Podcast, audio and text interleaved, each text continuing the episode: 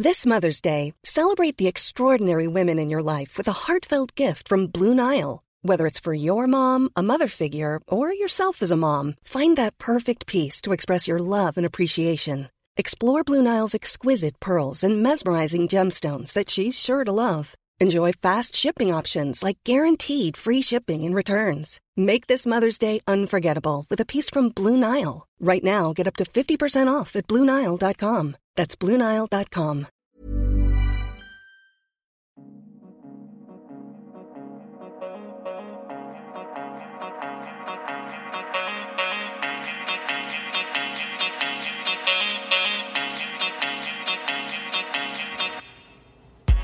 Hello à toutes et à tous et bienvenue dans Métropolite. Moi, c'est Noémie et dans ce podcast, on vous parle nourriture du monde. À chaque épisode, je pars à la rencontre d'expatriés vivant en France et prêts à partager avec nous la cuisine de leur origine et à nous en dire plus sur leurs habitudes alimentaires. Le but de ce podcast, c'est de tendre le micro à des gens comme vous et moi, qui peuvent nous donner un éclairage sur des gastronomies que souvent nous ne connaissons que très peu. À la fin de chaque épisode, mon invité et moi partons à la découverte d'une adresse censée être la plus proche de ce qu'ils mangent quand ils sont dans leur pays d'origine. Et vous pouvez retrouver tous les détails de notre séance dégustation sur mon compte Instagram du même nom, at Métropolite. C'est parti, embarquons cette fois pour le Mexique avec Maria Ferruccia. Bonjour Ferruccia. Bonjour.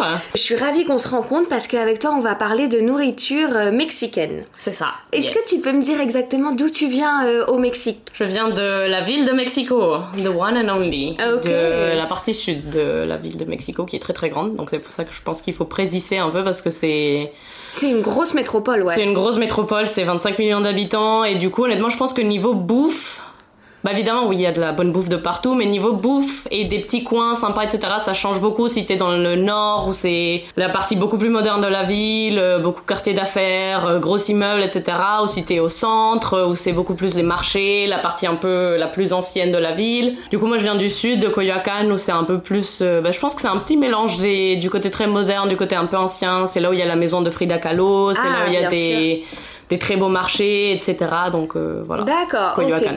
Donc tu ouais, as baigné dans euh, la culture culinaire euh, de la ville de Mexico. Ouais, totalement, ouais. Ok, très bien. Et qu'est-ce que tu fais en France? Bah, j'ai fait des études de cuisine, j'étais à l'Institut Paul Bocuse.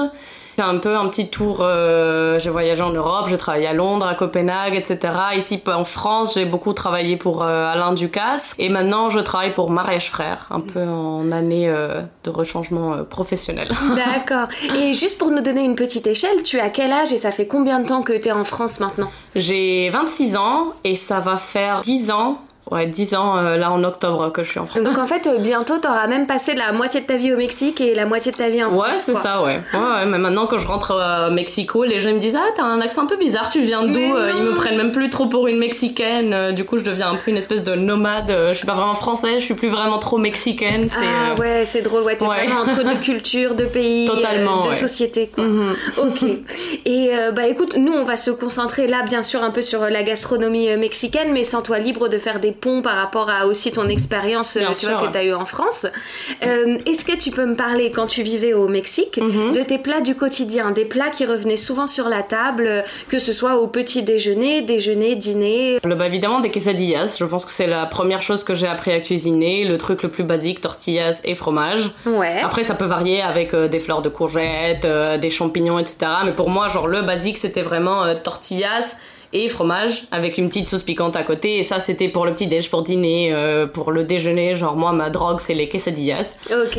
Et, Et donc euh, la tortilla, juste pour rappeler, même si ça paraît très basique comme Ouais, ça, c'est euh, une galette faite à base de farine, de c'est du blé, c'est du Alors maïs? ça peut être traditionnellement c'est du maïs, du maïs qu'on appelle nixtamalisado. C'est euh, en fait c'est les grains de maïs qui sont mis dans une solution d'eau et de calcaire qui fait en fait que ça ramollit le- la peau du maïs et ça ça rend beaucoup plus mangeable les protéines etc. Ça augmente beaucoup le taux de calcium etc. Du coup c'est en plus bon pour la santé. Mmh. Donc le maïs est baigné dans ça et après à base de tu le laisses de genre une nuit, tu rinces vite fait et après tu fais ta pâte de, de maïs à base de ça. Ok. Ça peut être genre du maïs blanc, du maïs bleu, rouge, etc. Parce que maïs, en, en Mexique, on a genre 150 variétés de maïs, de à peu Ah près. oui, direct, je m'imaginais euh, l'épi jaune. Quoi. Ouais, voilà, parce que vous, en euh, Europe, le maïs, c'est à la base, c'était un aliment pour nourrir les vaches et les cochons, etc. Et c'est maintenant que ça commence commence à être un peu à la mode de manger du maïs, mais c'est le Mm. maïs américain, euh, le yellow corn, qui est un petit peu sucré, quoi. Mm, exactement. Alors que nous, au Mexique, on n'a jamais mangé ça. Je veux dire, moi, quand j'ai goûté du maïs comme ça en France, j'étais en mode, mais, mais c'est sucré, mais c'est quoi ce truc? C'est jaune, c'est sucré. euh, Ah ouais, pour nous, le maïs, c'est beaucoup plus doux, ça a un goût un peu beurré, c'est, euh, Mm. ça se mange avec du piment, etc. et bon, ça varie la variété de maïs. On a des maïs qui ont des grains gigantesques, qui se mangent plutôt en soupe, etc. Donc euh, voilà, on joue beaucoup les tortillas avec les différents types de maïs, mais le classique c'est du maïs bah, blanc, que nous on appelle blanc, et, euh, et juste voilà, c'est de l'eau, du maïs, un peu de sel, et c'est tout. Des galettes aplaties, et, euh, et après cuites euh, dans un comal qui est genre une poêle euh, faite en terre cuite. Ça c'est genre la façon traditionnelle, mais maintenant ça se cuit euh, dans des Oui. poêles normales. Et après il y a aussi les tortillas de blé qui se mangent beaucoup plus dans le nord du, du pays, je pense que c'est un peu l'influence américaine, etc qui sont très bonnes aussi, qui sont en général faites du coup avec de la farine de blé. Il y a très souvent du gras de porc, Ok. of course, ou du beurre. Euh, et du sel et du coup c'est quelque chose qui est beaucoup plus souple en texture, euh, un petit peu plus neutre en goût aussi et c'est très bon aussi en quesadillas. D'accord. Ouais. Et la quesadilla, ouais, c'est une tortilla dans laquelle tu mets du fromage râpé, Ouais. tu plies et puis tu fais aller-retour sur Voilà, la poêle. c'est et... ça, jusqu'à ce que le fromage fonde, euh, que la tortilla devienne un petit peu croustillante. Ouais, c'est vrai que c'est le truc simple, mais tellement euh, C'est super sûre. simple, mais voilà, Ouais. c'est super bon quoi. Pour moi, tu me dis comfort food et mon cerveau va directement à ça parce que je peux manger genre euh, 12 quesadillas d'un seul coup quoi. Maintenant, quand je rentre à Mexico, ma mère elle sait qu'il faut prévoir une quantité de tortillas et de fromage. Et à un moment, ils me disent arrête-toi. Parce qu'au petit-déj, moi je suis en mode ouais, une autre quesadilla, ouais, une autre quesadilla, ouais, une autre. Elle me dit mais tu vas manger après, c'est. euh, C'est clair. Je m'arrête pas quoi, c'est c'est trop bon. D'accord. Et c'est quel type de fromage qu'il y a dedans? Ça peut être un peu de tout. Euh, honnêtement, on mange beaucoup du manchego, Mhm. qui est un peu l'héritage espagnol, mais pas du tout le, man- le manchego espagnol, qui est un fromage maturé avec beaucoup de goût, très corsé, etc. Nous, c'est un manchego qui est euh, assez neutre, euh, très, très basique en goût. Et du coup, après, on a des fromages aussi où on met du piment et- ou du queso de Oaxaca. Je sais pas si t'as goûté ça quand t'étais au. Mexique. C'est un fromage, euh, oh, c'est délicieux. C'est un fromage qui vient typiquement de cette région de Oaxaca, qui est vers le Pacifique, sud-ouest du pays, qui est ultra connu pour sa bouffe parce que c'est un peu, ah, c'est le meilleur endroit pour manger au Mexique. D'après moi, c'est la euh, région où il y a plein de mollets, où il y a toutes les sauces, où on mange, tu sais, les petits criquets. Et donc le fromage typique de ces régions, c'est un fromage frais qui est fait d'une certaine façon, des longs longs longs filaments, toute une longue bande qu'après ils enroulent et du coup ils te vendent des grosses boules. euh, Ça fait un peu bizarre quand, quand Non, les gens non, vont non, entendre des grosses boules comme ça. Mais ouais, ils peuvent les vendre genre des toutes petites comme ça que tu peux manger en snack à l'apéro juste comme ça, ou des énormes que t'achètes par kilo et du coup tu coupes ton, morceau- ton fromage et tu mets ça, tu les filoches un peu et tu mets ça dans la quesadilla. Hum, Ça a l'air bon. Et donc la quesadilla, ouais, toi c'est ton go-to euh, du petit déjeuner. Enfin, Ouais, totalement, totalement. Sinon, après, euh, bah, les différents types de riz. Au Mexique, on a beaucoup tendance à manger, à cuire le riz dans des sauces un peu de tomates ou de la sauce rouge, de la sauce verte, etc., un peu pimentée. Mhm. Ce qui fait que le riz, bah, c'est l'accompagnement un peu de base, mais ultra goûteux. Mhm. En gros, chez moi, il y avait tout le temps du riz, que ce soit du riz vert ou du riz euh, rouge, avec des petites carottes à l'intérieur, et des haricots noirs, tout le temps. Ça, c'est quelque chose qu'il y a tout le temps dans le frigo. S'il n'y a pas d'haricots dans le frigo, c'est euh, catastrophique. Ma mère, elle est en mode, ah, mais qu'est-ce qu'on va manger? Parce que c'est un peu aussi quelque chose que tu peux manger avec de la viande, tout seul, avec du riz, avec des quesadillas, avec des œufs, etc. Et c'est juste des haricots cuits euh, bah, à l'eau. Et ma mère a toujours tendance à mettre des feuilles d'avocat qui euh, sont beaucoup utilisées justement à Oaxaca et qui est super intéressant parce que ça n'a pas du tout le goût euh, que l'avocat a. Je veux dire, ça n'a rien à voir. Si tu goûtes ça, tu vas jamais penser que c'est une feuille d'avocat. C'est un petit peu anisé, euh, un peu comme un côté un peu réglisse, mais très frais, D'accord. un peu herbacé. J'avais aucune idée qu'on pouvait utiliser les feuilles de l'avocat parce qu'en Mhm. plus il y a une espèce de, de petite mode, enfin qu'on voit les gens consomment tellement d'avocats Ouais. que maintenant tu sais ils en font pousser en juste faisant germer le noyau Ouais, dans ouais, un peu d'eau et ils en font pousser. Exactement. Le fait de savoir qu'on peut les cuisiner et peut-être les intégrer à des plats, euh, Mhm. c'est cool. Ouais, ouais. Qui est génial. Et Mhm. donc oui, donc là c'est vraiment euh, le combo euh, arroz y frijoles. quoi. Ouais, voilà. Tu mangeais euh, riz frijoles, voilà. Et sinon, après, il y a quoi d'autre en plat euh, bah, Beaucoup de viande un peu cuisinée dans des sauces euh, avec des différents types de piments. Je veux dire, je- vous savez tous qu'au Mexique, on a énormément de piments, qu'on adore ça. Du coup, Mm. c'était... euh, du poulet avec du chipotle, donc euh, ce piment qui est un petit peu fumé. Euh, la tinga, c'est fait plutôt avec des piments un peu plus doux, c'est du poulet effiloché. Ok. le salpicon, c'est c'est super bon, c'est un peu comme une salade de bœuf froid effiloché avec des oignons, de la coriandre, de la tomate, etc. Et tu manges ça sur des tostadas qui sont des tortillas frites, donc croustillantes. Euh, Donc la viande a l'air quand même d'être un élément euh, central ouais. dans le quotidien. Ouais, ouais, ouais. on est très viande au Mexique. On est très très viande. Euh, chez mes parents, heureusement, de moins en moins, parce qu'on devient des gens responsables qui mangent de mhm. la viande, qui limitent leur consommation et qui mangent de la viande de conseils d'où on vient, etc. Mais pour, pour, mon père, ça a été un choc, genre de, il était Maria, ta mère me fait manger de la pelouse, j'en ai marre.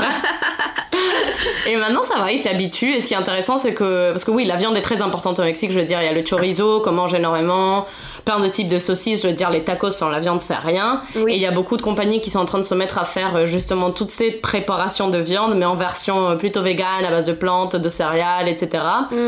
Euh, de fleurs d'hibiscus, par exemple. Ma mère a créé un espèce de chorizo à base de fleurs d'hibiscus qui est super bon. Qui a même trompé mon père. Donc voilà, c'est certifié que ça passe pour de la viande. Mais ouais, c'est super important la viande. Je veux dire, tu vas au marché à Oaxaca justement et les pavillons de viande sont énormes. Ils sont en train de faire sécher la viande. Ok. Donc c'est central, ouais. Ouais, ouais, ouais, c'est très central la viande. On mange énormément de chicharron, qui est euh, la peau du cochon frite. Mhm, mhm. C'est genre le truc ultra fat, mais ah mais c'est tellement, bon, c'est tellement bon. ouais, avec un petit peu de sauce ou du citron, etc. Après on a des plats qui sont faits à base de ça, genre le chicharron. Du coup, c'est en te levant au marché, c'est des pièces de énorme, genre c'est vraiment la peau du cochon frite et du coup après tu demandes, demandes ouais je veux la moitié de ce morceau ou 500 grammes etc et t'as le mec qui est là avec les carnitas etc qui te coupe le chicharron. Et ma mère fait un plat qui est super bon. Du coup c'est le chicharron bah cuit, c'est déjà cuit mais genre baigné jusqu'à ce que ça devienne une texture un peu genre chewy. Euh, ok. C'est parce que ça perd son croustillon mais ça garde quand même une texture un peu crispy, euh, moelleuse dans de la sauce verte qui est donc faite à base de tomatillo qui est cette petite tomate qui maintenant j'ai appris qu'il y a une boutique qui la vend à Paris. Qui, c'est des Mexicains qui ont fait une plantation de tomatillos euh, dans le sud. Trop bien. C'est comme une petite tomate mais qui est beaucoup plus acide, un petit peu plus charnue très presque un peu épicé. Donc ça avec des piments verts mixés des oignons etc et tu peignes le chicharron dedans. Et après tu fais des tacos avec ça. Mmh. nous on fait des tacos un peu avec tout honnêtement. Mais euh, et c'est super bon parce que t'as la texture du chicharron qui change complètement.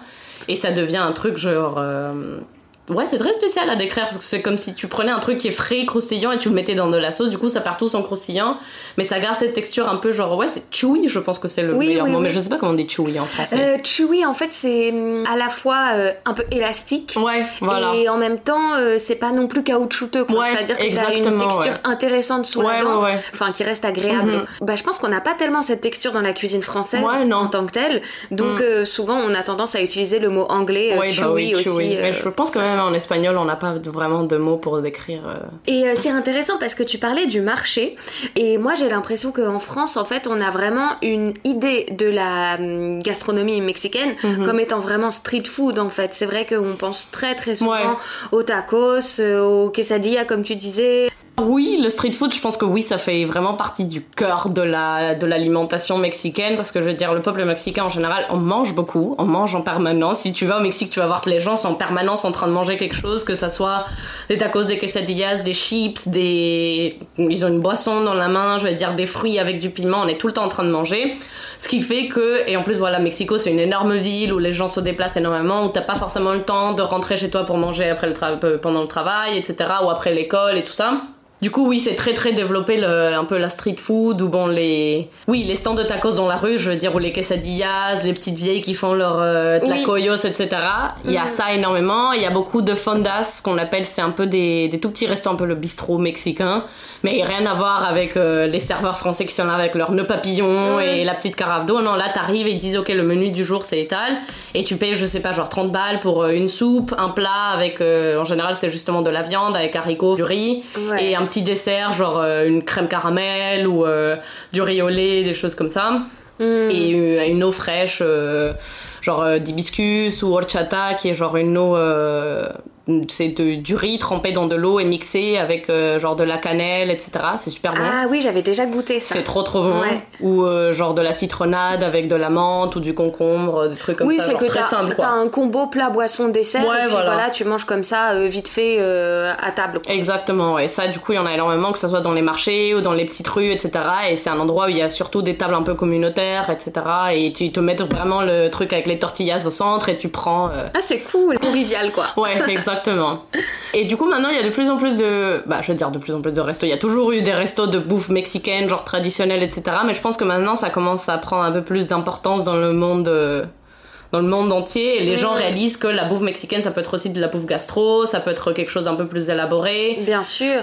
Ou même en gardant un peu les mêmes éléments, les mêmes recettes que les, les recettes traditionnelles qu'on trouve dans la rue ou chez ta grand-mère, etc. Mais un peu plus présentées au monde, que ça ne soit, soit, pas justement cette version américanisée des euh, hmm. fajitas et des burritos et des euh, chili con carne. Je veux dire, combien de fois, moi, on m'a demandé Ah, alors, tu fais du bon chili con carne? J'étais genre, bah, je le fais aussi bien que toi, quoi. Ah, mais comment ça, c'est pas un truc mexicain? J'étais genre, bah non, ça vient du Texas, donc euh, je vais le faire aussi bien que toi qui viens de Grèce ou qu'un brésilien, etc. C'est des c'est des haricots avec de la viande hachée, quoi. C'est pas compliqué à faire, mais c'est pas parce que moi je suis mexicaine que ma mère m'a fait ça. Non, genre, ma mère jamais m'a fait du chili con carne, quoi. Mais bien sûr, en fait, c'est qu'on a vraiment, je pense, une vision de la cuisine mexicaine comme étant celle du Tex-Mex. Ouais, voilà. Et, euh, et, même, tu vois, les quelques chaînes de restaurants qu'on a pu avoir en France, comme euh, moi je pense à El Rancho, tu vois, où j'allais quand j'étais plus jeune, parce qu'il y en avait un à côté du ciné, euh, tu vois, de ma ville.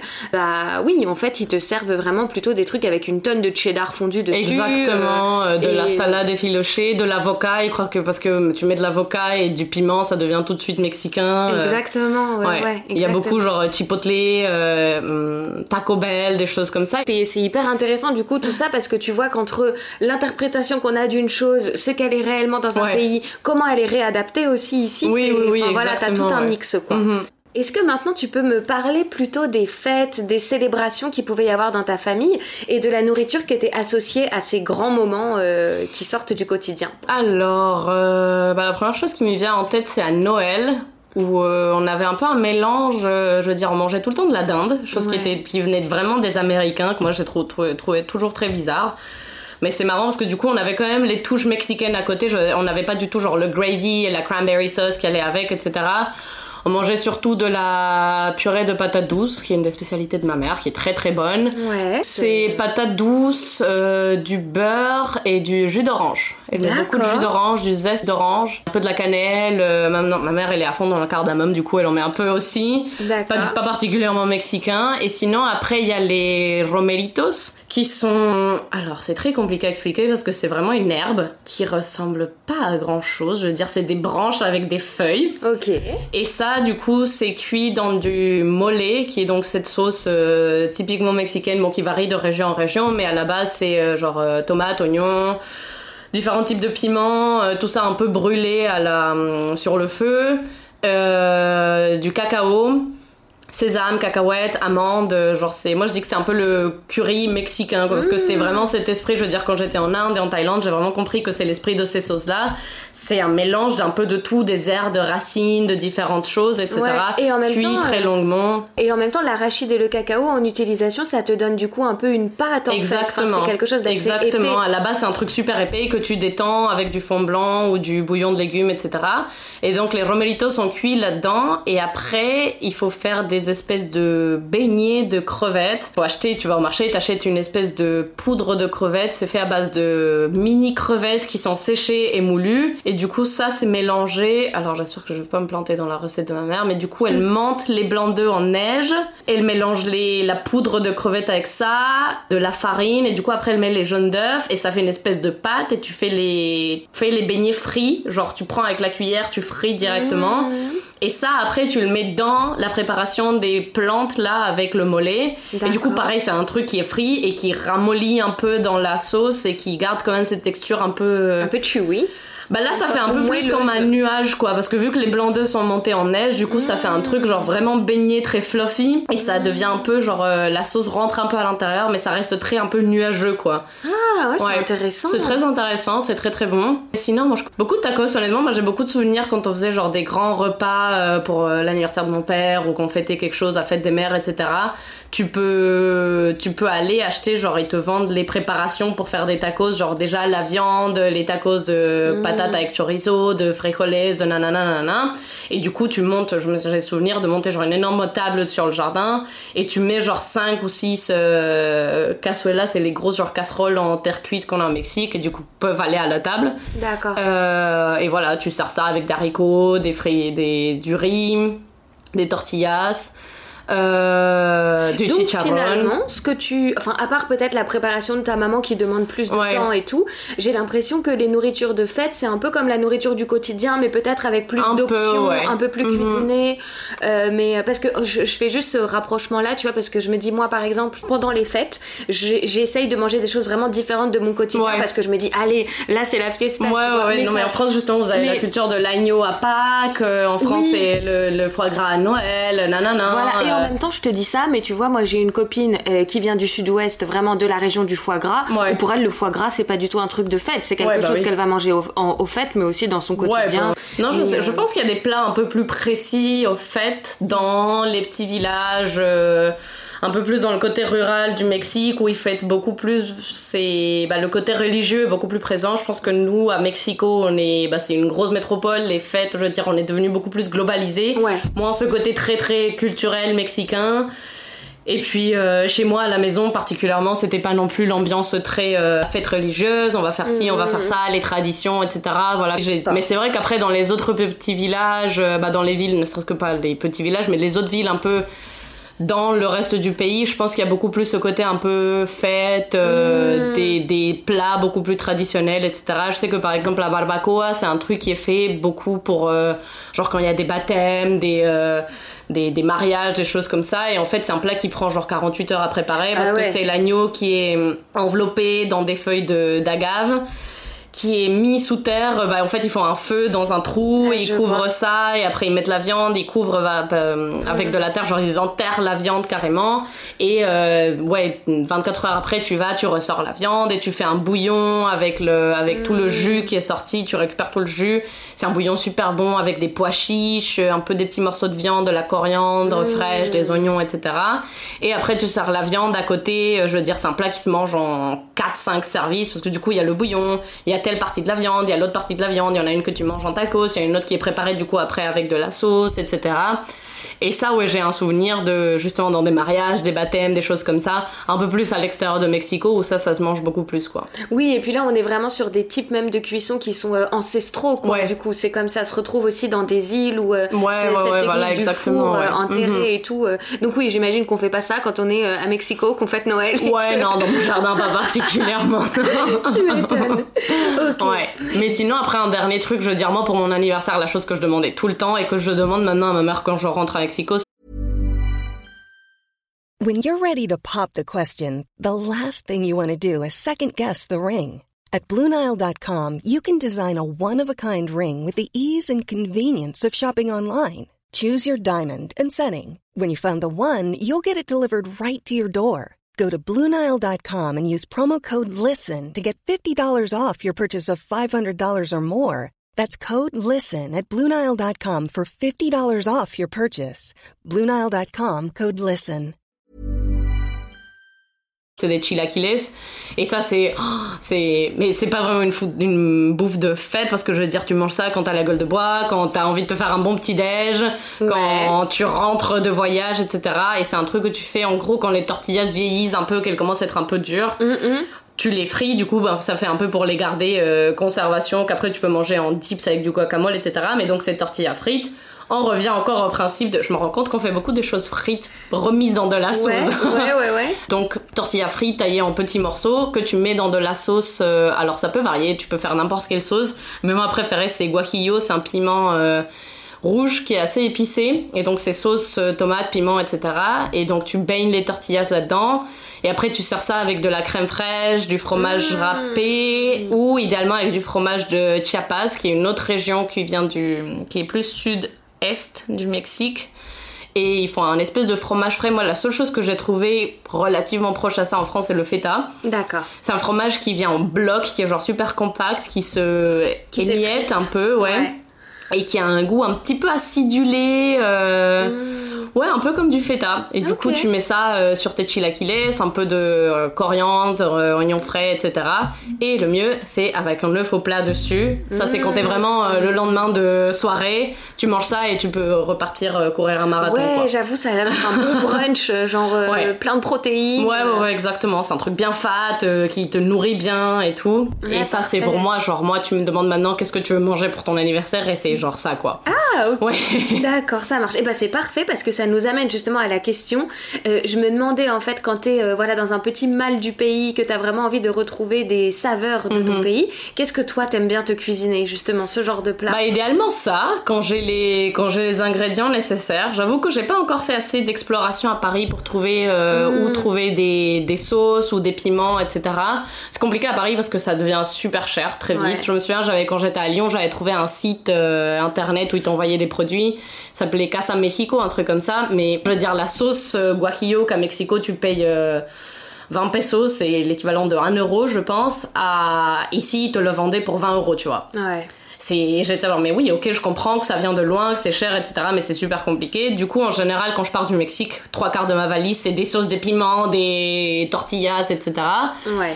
Et voilà, ça, c'est quand j'ai les bons ingrédients pour faire ça, je fais des chilaquiles, parce que évidemment, genre, ça, c'est, et en plus, c'est un peu, je fais une dose pour genre quatre personnes et je les remange au fur et à mesure pendant la semaine et ça devient que meilleur euh, réchauffé. Mm. Et sinon, des quesadillas, parce que ça, c'est le plus simple à trouver en France. Je veux dire, je suis désolée, mais même avec les tortillas El Paso, Ouais. Ça passe, ouais. c'est des grosses tortillas. Je veux dire, on n'a jamais des tortillas qui font la taille deux fois de ma tête. Ben, euh. C'est un peu les tortillas qui sont utilisées pour les burritos. Ouais, voilà, fait, non exactement. C'est pour ça qu'elles font ces tailles euh, monumentales. Mais sinon, à Mexico, les tortillas de farine de blé ou les autres sont la taille, euh, bah, je sais pas, 15 Oui. cm de diamètre, quoi. Genre une taille un peu plus humaine. Ouais, ouais, ouais. Mais bon, ça c'est toujours bon. Et évidemment, chez moi, j'ai tout le temps des petites sauces piquantes, euh, que ça soit chipotle ou guajillo. Ou, euh, ma mère, elle Mm. m'envoie à chaque fois une, la nouvelle sélection de sauces, euh, les nouveautés qui sont sorties. Trop et du coup, j'ai tout le temps des petites sauces chez moi. Et ça, ça donne tout de suite le goût, euh, Du pays, quoi. le goût du pays, quoi. Ouais, du coup, des quesadillas avec de la sauce piquante, ça c'est valeur sûre. Et est-ce qu'il y a, euh, bah, là tu parlais des sauces qui de, donc de toute façon viennent forcément du Mexique si Mhm. tu veux avoir des bons, euh, des bons produits. Est-ce qu'il y a d'autres aliments, peut-être même tu vois des trucs industriels que tu kiffes retrouver au Mexique que tu trouves pas forcément ici, ou bien Ouais. peut-être des types de légumes, de fruits, que sais-je, tu vois, des, des, choses qui te manquent vraiment et que tu peux pas retrouver ici? Alors, bah là, c'est deux aspects très différents. Parce qu'il y a le côté très industriel qui, oui. Ouais. Alors, je vais parler de ça après, mais le, ouais, les légumes et tout ça, les avocats. Pour Ouais. moi, les avocats, je vais dire. Déjà, ici en France, j'essaie de pas en manger parce que je trouve que c'est euh, terrible pour l'environnement. Je veux dire, c'est Mm. les avocats qui forcément viennent au plus près du Maroc, du Pérou, du Chili, d'Israël, etc. L'avocat, c'est une plante qui demande énormément d'eau et qui endommage beaucoup les, les communautés qui le plantent en général parce que voilà, ça prend toute l'eau du village, etc. Du coup, honnêtement, la dernière fois que je mangeais de l'avocat en France, je pense que c'était bien il y a un an peut-être que moi j'ai acheté un avocat personnellement pour ma consommation. Mhm. Évidemment, dans des sushis de temps en temps, il y a des avocats, etc. C'est mon petit guilty pleasure. Mm. Mais les avocats, ça me manque énormément parce que en plus, ça n'a rien à voir avec les avocats qu'on a au Mexique où tu le coupes et ça a une texture genre onctueuse, c'est du beurre presque, ça a énormément de goût. Genre euh, ici, j'ai l'impression que les gens ils disent ah ouais l'avocat bah ça a pas trop de goût quoi. Mm. Et pour moi, l'avocat ça a un goût très spécifique. C'est vraiment le goût d'avocat. J'adore manger de l'avocat au Mexique. Je me fais juste avocat, huile d'olive, sel et un petit peu de citron et c'est tout quoi. Et je peux manger des bols et des bols entiers d'avocats. On a plein de variétés d'avocats, des avocats qui font la taille de ma tête, des avocats tout petits que tu peux manger avec la peau, que tu croques dedans, tu mets juste un petit peu de sel et tu manges ça comme ça. Donc ça, ça me manque énormément. Tous les, les avocats, les fruits aussi, parce que y a, c'est pas que des, des pommes et des poires. Je veux dire tout ce qui est la guayaba, guanabana, le mamey. Euh, Il y a plein de petits fruits, voilà, qu'on trouve pas forcément ici et qui voyagent pas du tout. euh, Ouais, déjà là dans les noms que t'as cité, moi j'ai juste retenu la goyave si je fais Ouais. un- une traduction française. Ouais, ouais, c'est la sinon, goyave, Les ouais. autres, euh, j'ai pas, enfin tu vois, j'ai pas forcément les référentiels. euh, donc oui, il doit y avoir des tonnes de fruits que nous on appelle exotiques. Exactement, ouais, euh, voilà. Qui doivent être euh, excellents. Ouais, les mangues, ne serait-ce a, je sais pas, genre une trentaine de variétés de mangues, que du coup tu peux manger des toutes petites mangues, des énormes mangues, des mangues que tu manges plutôt vertes, les bananes c'est pareil. Donc ouais, il y a beaucoup de, ouais, ce côté fruits, légumes, qui est, qui, qui tu trouves pas ici quoi, c'est, super compliqué. Surtout que je pense qu'il y a pas le marché pour ce genre de fruits. En France, voilà, vous avez le côté fruits exotiques et c'est mangue, ananas, noix de coco, fruits de la passion. Mm. Oui. Je pense que c'est là, ça, ça, ça se resume. Vrai, Mais ouais, pour moi, c'est pas du tout les fruits exotiques. Et je veux dire, ma mère, elle a une plante de fruits de la passion à la maison. Et oui, on en a La un chance. tous les six mois, tu vois. Mais du coup, ma mère, elle est en mode regarder. Et on le mange comme ça, juste euh, avec euh, de la glace ou un truc comme ça. Euh, mais il y a tout le temps des mangues chez moi, je veux dire, il y a les écureuils qui rentrent du jardin et qui piquent les mangues, tu vois, l'écureuil qui sort du jardin, le mangue qui fait sa taille, elle est en train de tirer la, la mangue comme ça, euh, c'est trop drôle. Ah c'est génial. En plein Mexico quand même. En plein Mexico, ouais. ouais, ouais. Super. Trop bien. C'est trop drôle. Et sinon, pour le côté beaucoup plus industriel, euh, chimique, etc., Mm.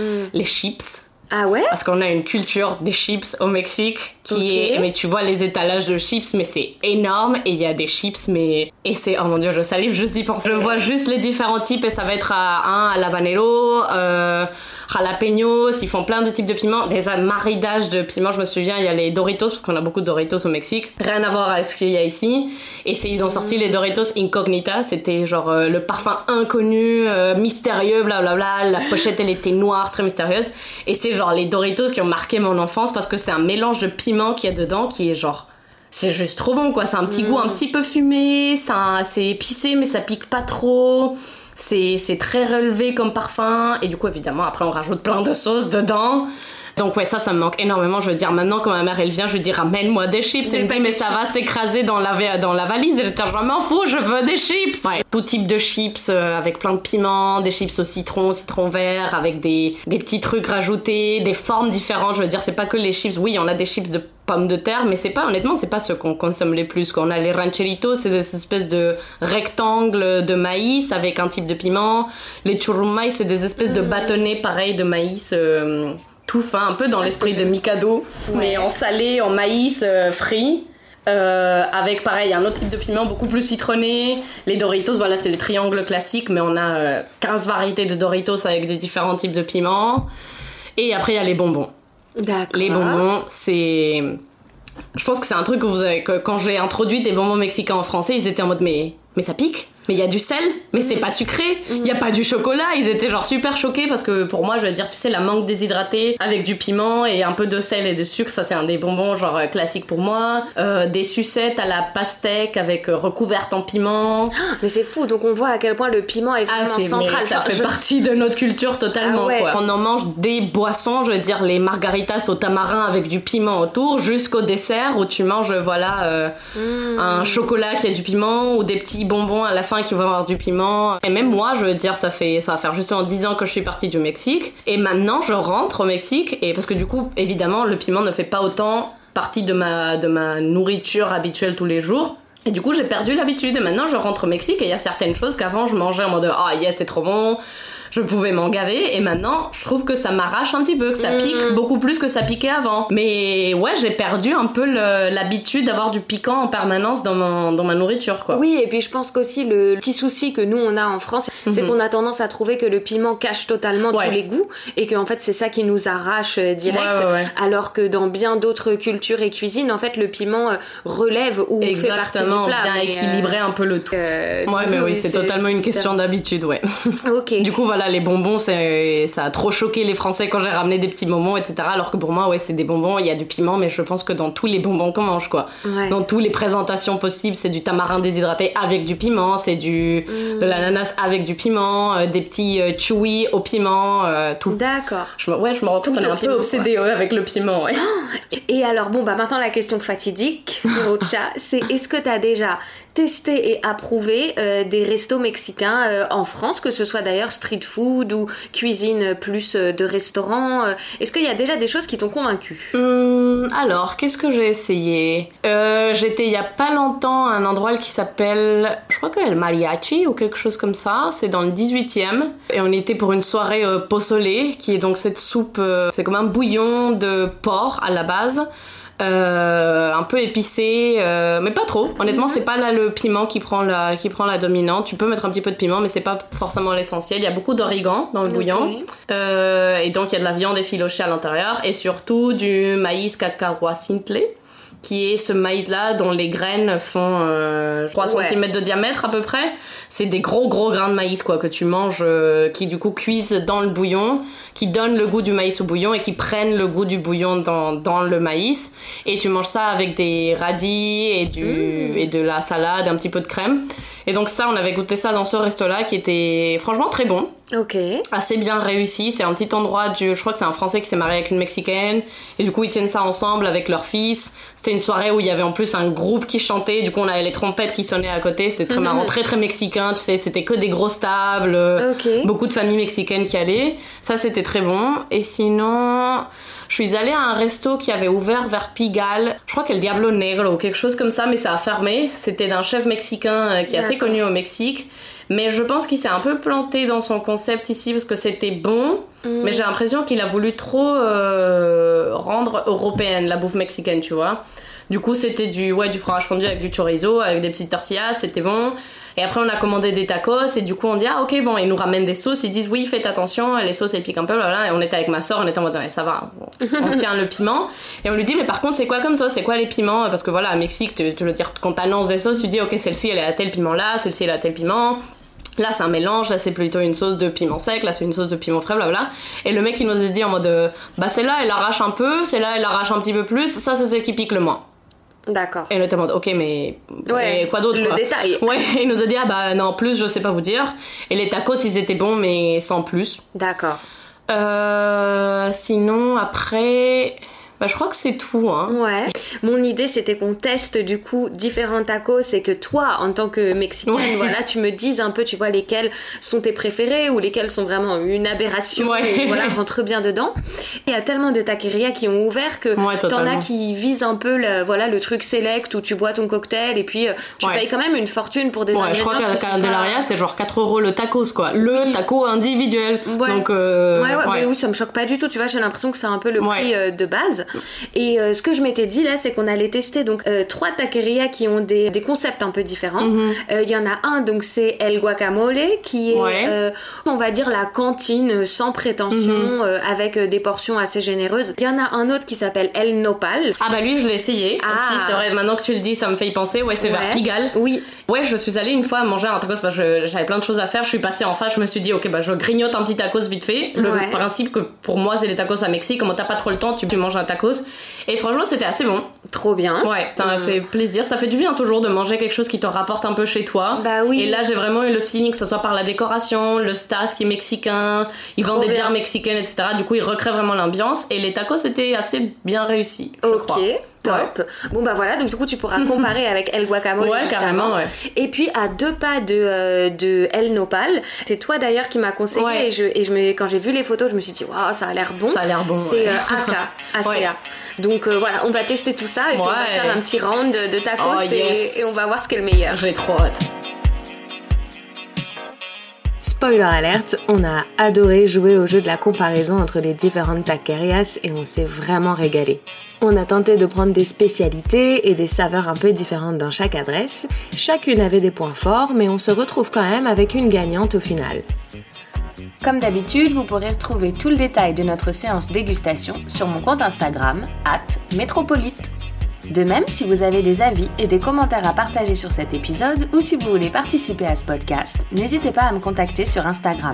Enfin, si ce podcast vous a plu, chères auditrices et auditeurs, n'hésitez pas à lâcher vos étoiles et je vous dis à bientôt pour une prochaine destination.